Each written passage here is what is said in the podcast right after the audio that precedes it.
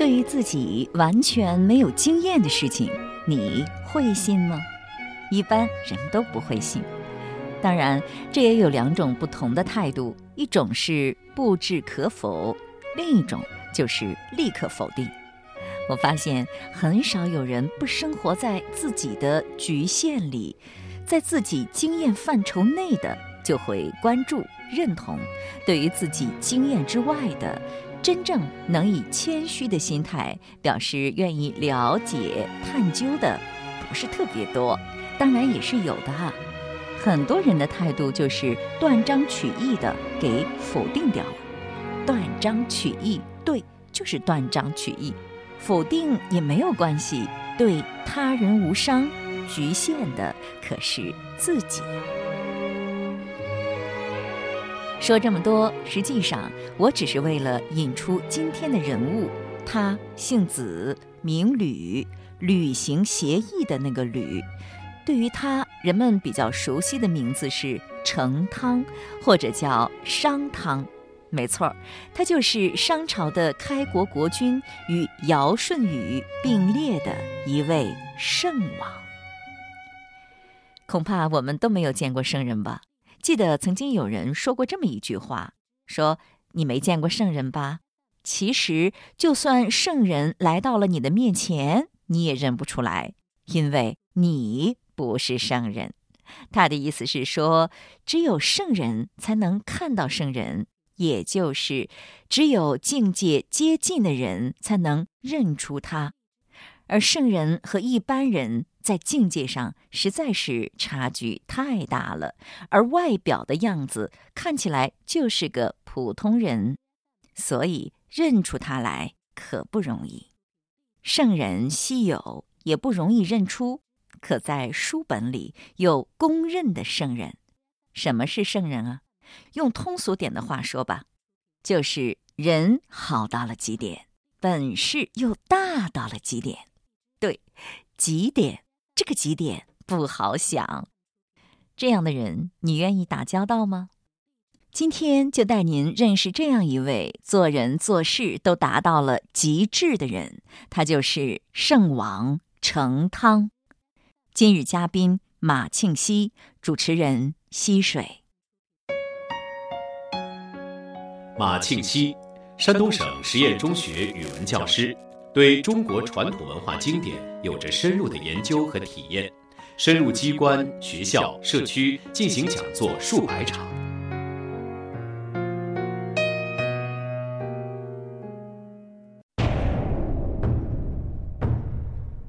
夏朝末年，夏王室内政不修，外患不断，各方诸侯已不来朝贺。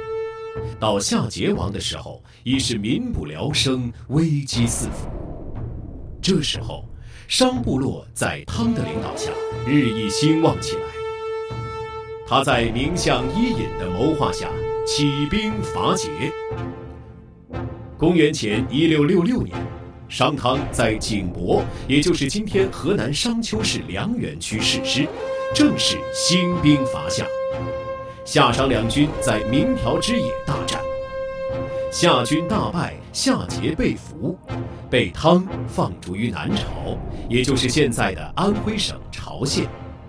至此，长达近五百年的夏王朝结束了。我们都知道，商汤王他是灭掉了夏王朝的，因为夏王朝的最后一代天子是非常的暴虐的，他叫夏桀。你说他这样做的目的是为民除害、造福百姓呢，还是壮大势力、开创霸业呢？这个我们现在评价不好评价，因为我们不是当事者，所以我们要想对于商汤王的这个事情做一个评论的话，要回到那个时代，看那个时代，或者是离那个时代比较近的一些典籍，我们来做出论证。比如说，在孟子里面，他就引用了这一个地方，说商汤王他要起来革命的时候啊，当时的老百姓是什么态度呢？是商汤王往北打，先往北方打，南方的人就有怨言，说为什么不先上我们这里来打呀？哎，应该先从我们这里来，你快点打过来吧。他要是往东打，西边的百姓就说：“怎么先打东边，不先打我们西边呀？你先来打我们西边吧。”从这个角度来看，他的所作所为是符合民心的，符合民心就符合天意。哎，从这个角度来讲，商汤王的革命是应该是肯定的，他不是为了个人的权利啊等等这样一些。是应天时顺民意的，是吧？嗯，但是我看到一些资料是这样记载的，说他们本国的人民在商汤的正确领导下过得还挺滋润的。那当时的老百姓好像就不是很愿意打仗，于是这个商汤要打仗之前呢，就发动群众、发动士兵，就做了一篇汤誓来进行战前动员。做汤誓这个事情是可能有的，在我们现在的。文献里面，像《尚书》里面等等这一些，《论语》里面也有零星的记载，它是有的。一般做这个事，并不是说，嗯，是为了安抚百姓，而是为了什么呢？这个事情是一个大事情，我要告诉。就我们现在讲，先向上天汇报一下，我要做这个事情，是这个样子。而且那个时候啊，人们都是真诚的相信，嗯，有上天，所以他在昭告上天的时候不能说谎话。那我敢于，呃，光明磊落、堂堂正正的把我的用意、想法对上天陈述一番，这就证明我心底坦荡无私。所以，我们看到汤氏这样的文字的时候，我们。嗯，完全可以相信这一些都是真情实话。就是说，不是战前动员了，而是祈祷上天，或者是告诉上天做一个汇报。我们看古代的人在打仗的时候，如果是一个王朝，他一般要先要告太庙。就跟列祖列宗说一下，我们要打个什么仗，这就是，嗯，第一，那你跟列祖列宗说，肯定是堂堂正正的行为；第二一个也是祈求列祖列宗能护佑一下，这是我们古人的心理。那现在必定是讨伐的是天子，天子天子是天之子，所以说那要告跟上天要说一说，嗯。我们知道汤武革命是获得了巨大成功的哈，通过明条之战就把夏朝给灭掉了。据说汤的战争是经历了二十年，推翻了夏朝的统治，然后呢是以商做国号，建立了商朝。你认为他的成功之道是什么呢？我觉着他成功之道啊，就是他自己这一种道德的修养。像《论语》里面来讲的话，就是为政以德。他现在虽然不是治理国家，先是进行革命，那他这个革命，大家为什么要拥戴啊？还是他本人的道德修养已经到了一定的高度，广为大家认可，所以他自然而然的成为一个核心。他的革命行为，刚才咱讲是。顺应天意，顺应民心。他能顺应天意，顺应民心，就是讲他的道德已经到达了圣贤的高度。只有圣贤才能与天地合其德。我想这是最主要的。是，否则的话，你看夏朝，按说他的力量是非常的大的，嗯，但是夏桀让这个夏朝走到了尽头，哈。是的，是的。啊，所以还是德行是根本。嗯，叫。天道无亲，常与善人。谁的道德修养高，民心就归附他。那得民心就得天下，这是自然而然的事情。那他建立商朝之后呢？据说他的疆界也是不断的扩大，而且不仅得到了本族人的拥护，周边的各个诸侯国也纷纷来朝。所以有一句话是这样赞颂他的：说他是汤修德。诸侯皆归商，这是不是就是传说中的我们常常讲到的仁政王道呢？这个就是因为那个时候并不像后代是一统天下，实行郡县制，那个时候就是商汤王。他推翻了夏朝的统治，他自己即天子位。这个时候，他的疆界可能并不是说广泛的拥有天下，他就是有他自己一片疆土。那这个时候，别的诸侯王一看到他的所作所为，都非常的信服，自然的来拥戴他、归附他、奉他为天子，表示臣服。这是那个时代嗯的政治常态。所以说，从这个角度来讲，商汤王确实是靠他的道德修养。达到天下一统。在说到商汤王的仁政的时候呢，我就想起了《论语》当中的谈到商汤王的这么一句话，呃，是说商汤善于用人的。汤有天下，选于众，举一饮，不仁者远矣。这是不是也是商汤的成功之道之一？这个是，就是会用人，这本身就是作为天子一个最基本的能力。据说也是因为他的德行，所以才感召了伊尹，愿意跟从于他。我们古代就是这样，就是说有明君，还有贤臣，这两个一拍即合，非常谈得来，这样才行。因为在一个动乱的年代，不光是君要择臣，臣也要择君，呃，互相选择。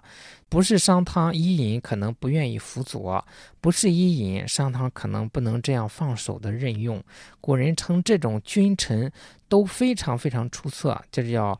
风云际会，我还看到一份资料说，曾经商汤把这个伊尹送到夏桀的身边，算是讨得夏桀的欢心吗。然后伊尹在夏桀的身边待了一段时间，但是觉得这个夏桀实在是不可辅佐，于是呢又回到了商汤的身边，这可信吗？从这个地方来讲呢？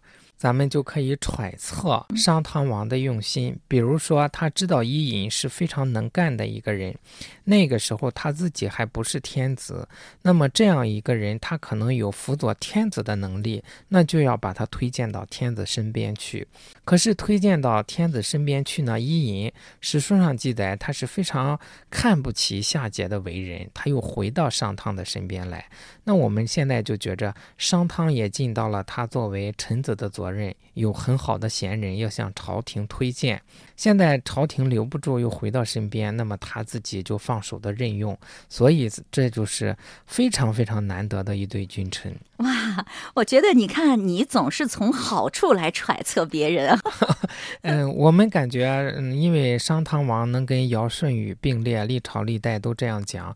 我们的古人又不是傻瓜，如果说是商汤王有什么阴谋诡计啊，有小肚鸡肠啊，古人一定能看得出来。古人那么智慧，但是我们没有看到这方面的记载，所以我们宁可相信是好的方面。或许他推荐伊尹到夏桀的身边，是不是也会是希望伊尹能够帮助夏桀施行这个仁政，来帮助天下百姓？是我们揣测商汤王自己可能不能辅佐夏桀王了。现在伊尹有这么大的才能，是不是可以把他推荐到夏桀王的身边去，让他能匡正夏桀的所作作为？这样自己就不用起来革命，还能使天下恢复于太平。通过这个角度呢，也可以看。出来，商汤王他最后的革命，并不是为了个人的利益。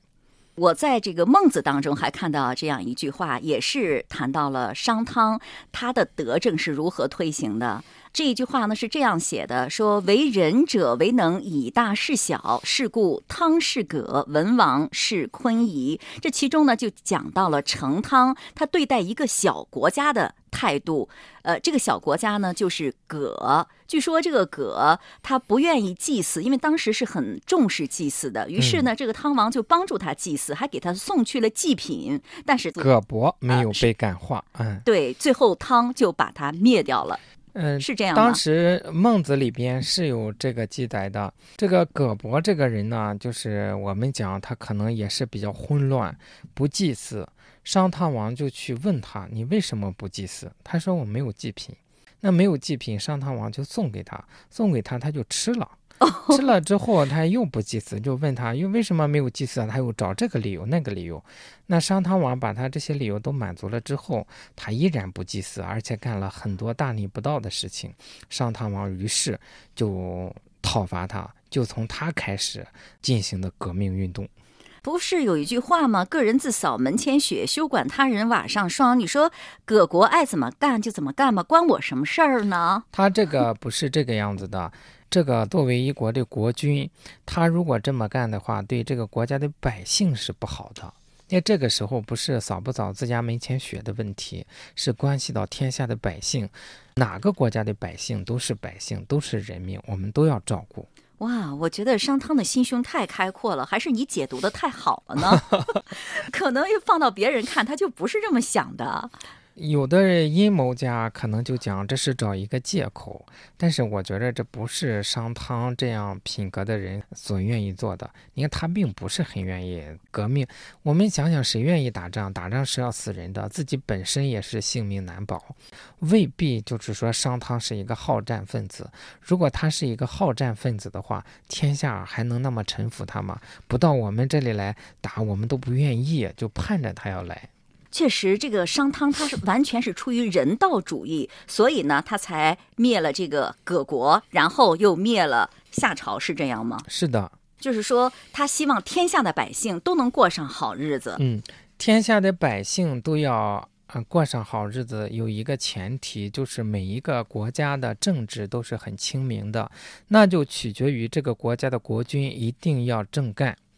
现在这个葛伯，我们看非常非常的无理取闹，呃，已经不配作为一个诸侯国的国君。那这个时候，天子就有责任征讨他，向他问罪。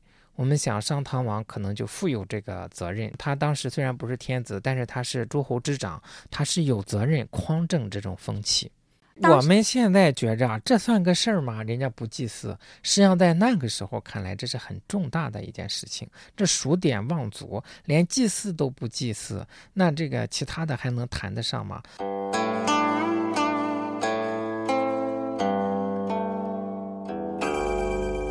说到这里，不知道您有什么感受呢？您认同马老师的观点吗？会不会有人这样看？口口声声为了天下的百姓，说的好听，这也太高大上了吧？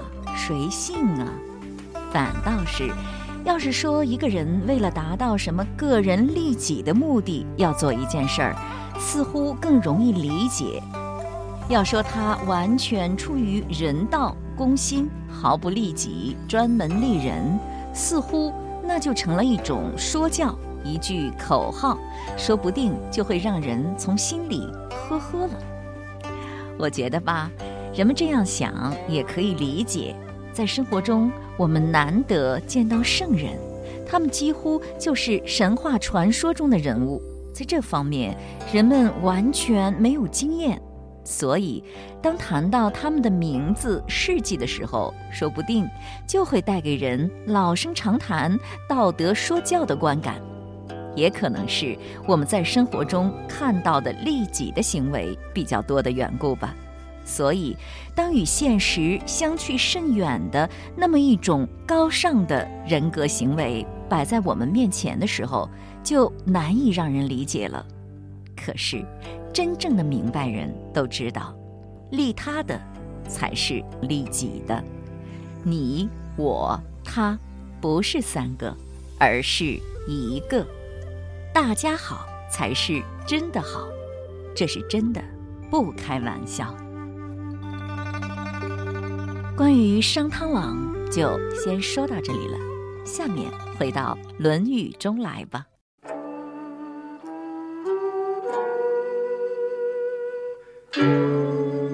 世事变迁，朝代更迭，公元前一零四六年，大周王朝建立。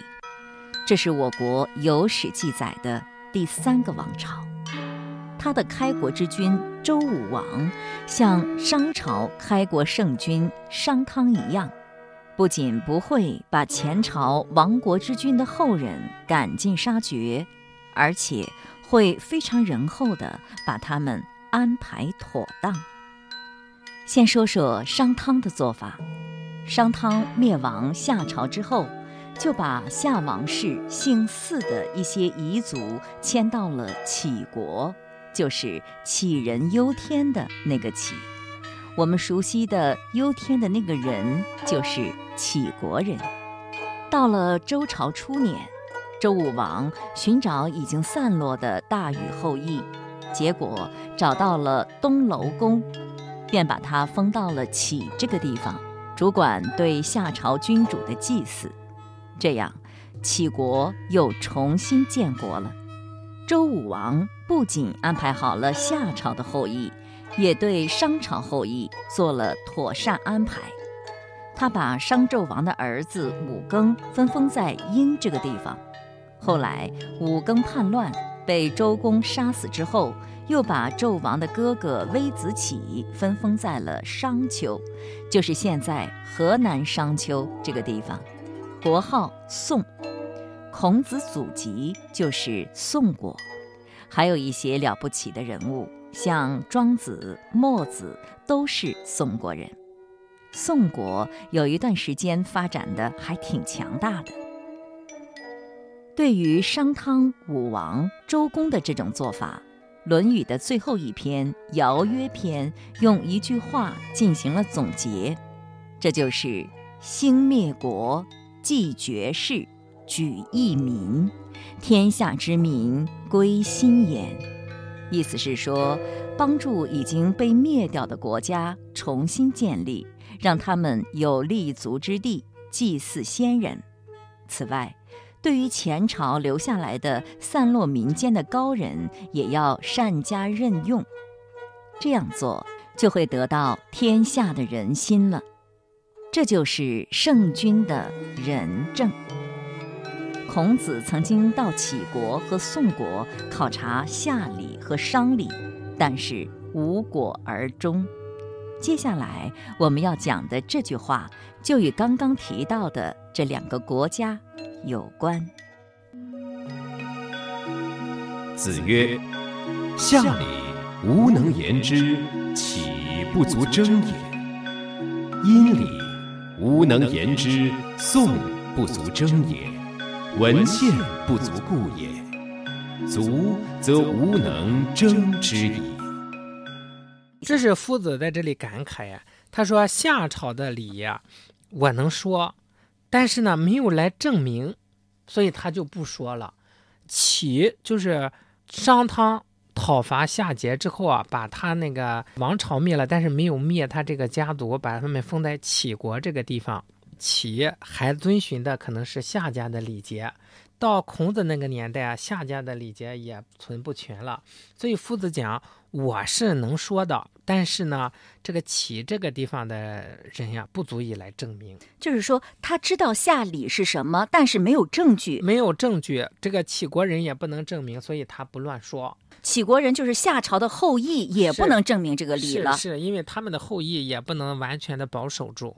夏朝的后裔也不能够保守，也不能够证明。孔子他是怎么知道的呢？他通过阅读这些典籍学来的，可能是阅读的这些典籍不能作为证明吗？他阅读了，阅读的他可能是通过零星片段来推测、来联想等等这样一些。所以说我能说，但是呢没有证据，很遗憾。嗯，我觉得孔子真的是非常的严谨哈，他就算说了，可能别人也会相信的。嗯，但是没有证据就不要乱说，因为你老说一些没有证据的话，可能这一次相信多了，大家就不相信了。他这是要取信于万人，取信于万代，又要严谨。其实我们平常说话是不是也是应该这样啊？太应该这样了。往往我们都是根据自己的看到的一点点，就得出一点结论，或是。哪怕是一点都没有看到，凭自己想的就会得出一个结论。对呀，所以这是非常不好的一点。但是世俗人情就这样。我们古人有句俗话叫“东西越烧越少，话越烧越多”，就是，嗯，托人烧一斤樱桃，可能烧着烧到最后就就剩下半斤了；托人烧一句话，到最后可能已经变成十句话了。哎，就是人有这一点，这是不好的。所以说，我们平常在生活当中也不应该轻信，也不应该轻易的下结论，是吧？是少评论。古人有一种美德，就是不随意脏批人物。脏是表扬，批是批评，不要随意的表扬批评某个人，因为你实际上并不了解这个事情本身，是吧？是是。所以你只凭着表面看到的那一点，是不足以作为自己表扬、批评他的证据的。是的，是的。那我们说话觉得挺难的，就是说不难多好啊，让我们少说还难吗？说多了才难，一说就容易错呀。所以更要少说，想好了再说，话到嘴边再考虑考虑再说。所以夫子才讲，君子有一种美德叫讷于言，好像要结巴一样，嗯，哎就不说，好像不能出于口一样，这就是谨慎。为什么？因为这个话呀，它有一个特征，说出去就永远无法收回来，悔的肠子都青了，都断了也收不回来。而且平常我们说错话的机会太多太多了哈。那是因为说的太多，不说就不会错，嗯但是很多人他说了也不认为自己错，说了就说他了。不认为自己错，和他说错了是两码事儿，知道自己说错的人，我都觉得挺少的。就是这样啊。啊往往就觉得我这个是对的，我们就喜欢以自己的尺子去衡量一切，殊不知我们这个尺子刻度就不准。那你说的太棒了。好，下一句哈，就是因礼无能言之，宋不足争也。是一样的意思。宋呢，就是武王伐纣之后，把商朝的后裔封在宋这个地方。殷朝的礼，这个孔子也是能够讲的，嗯，但是也是没有证据。在哪里没有证据呢？在殷朝的后裔宋国也找不到证据了。是他说文献不足故也。为什么文是指那些记载的书籍，献呢是指懂这方面的人也没有了。我们现在讲文献，就是侧重在这个书籍方面。实际上，在古代，这个文献这个词将有两个方面：第一是这方面的书籍，第二是这方面的人。就现在在齐这个国家也找不到能证明下礼的书和这样的人，在宋国也找不到能完整的证明殷礼的这样的书和这样的人了。嗯、所以夫子说是文献不足的原因。如果文献足够，则无能证之矣。我就能证明我说的是对的。他认为他自己现在掌握的这一些的下礼和殷礼是对的。是他就是说无能言之嘛，我能说说啊，但是呢文献不足以证明，所以我就不说。孔子他所知道的这个礼，他是知道的礼的核心呢，还是就知道的下礼还有阴礼？应该是精神和形式他都知道。能都了解一些吧。《论语》呢，它是语录体，它只讲到这个地方，我们也不便过于展开。这句话是不是只是告诉我们，孔子治学讲话是非常严谨的？可以这样来理解。那我们讲话就应该谨慎，而不是道听而途说，是吗？我们翻翻《论语》会发现，夫子对说话这一件事情非常非常的重视。说话要说实话，不要说假话，不要欺骗，啊、但又不能是一味的傻乎乎的说，同时呢，又不能说的太多，说的太快，说的太花言巧语。他很重视这一点。而且他还说过：“不在其位，不谋其政。这个谋是内心的，不要去考虑，”连考虑都不考虑。是不要去想，因为你不在那个位置上，隔行如隔山，你怎么去考虑人家那个事情呢？我们就觉得很奇怪，怎么这样呢？可是内行人一看就知道，哦，这样是对的。所以既然不在这个位置上，就不了解，不了解去考虑什么呢？考虑也是枉费心思。好，我觉得这句话实际上对我们的教义还是挺大的，嗯就是讲话要谨慎，不要随便说话，讲话要讲证据的。是的，要特别感谢您。我以前看这个的时候，只是意识到夫子说：“哎呀，这个礼呀、这个文献都不足了，可能感觉到有点遗憾，发这么一个感慨。”您这么一讲啊，我也意识到说话要谨慎，这又有新的收获。好，谢谢。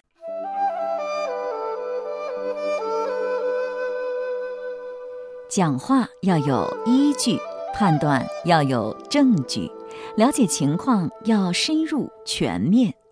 这也是我学习传统文化所得到的重要收获。不管怎么样，一个人凭想当然得出的结论是不可采信的。今天的节目就是这样了。主持人溪水代表节目嘉宾马庆西，感谢您的收听。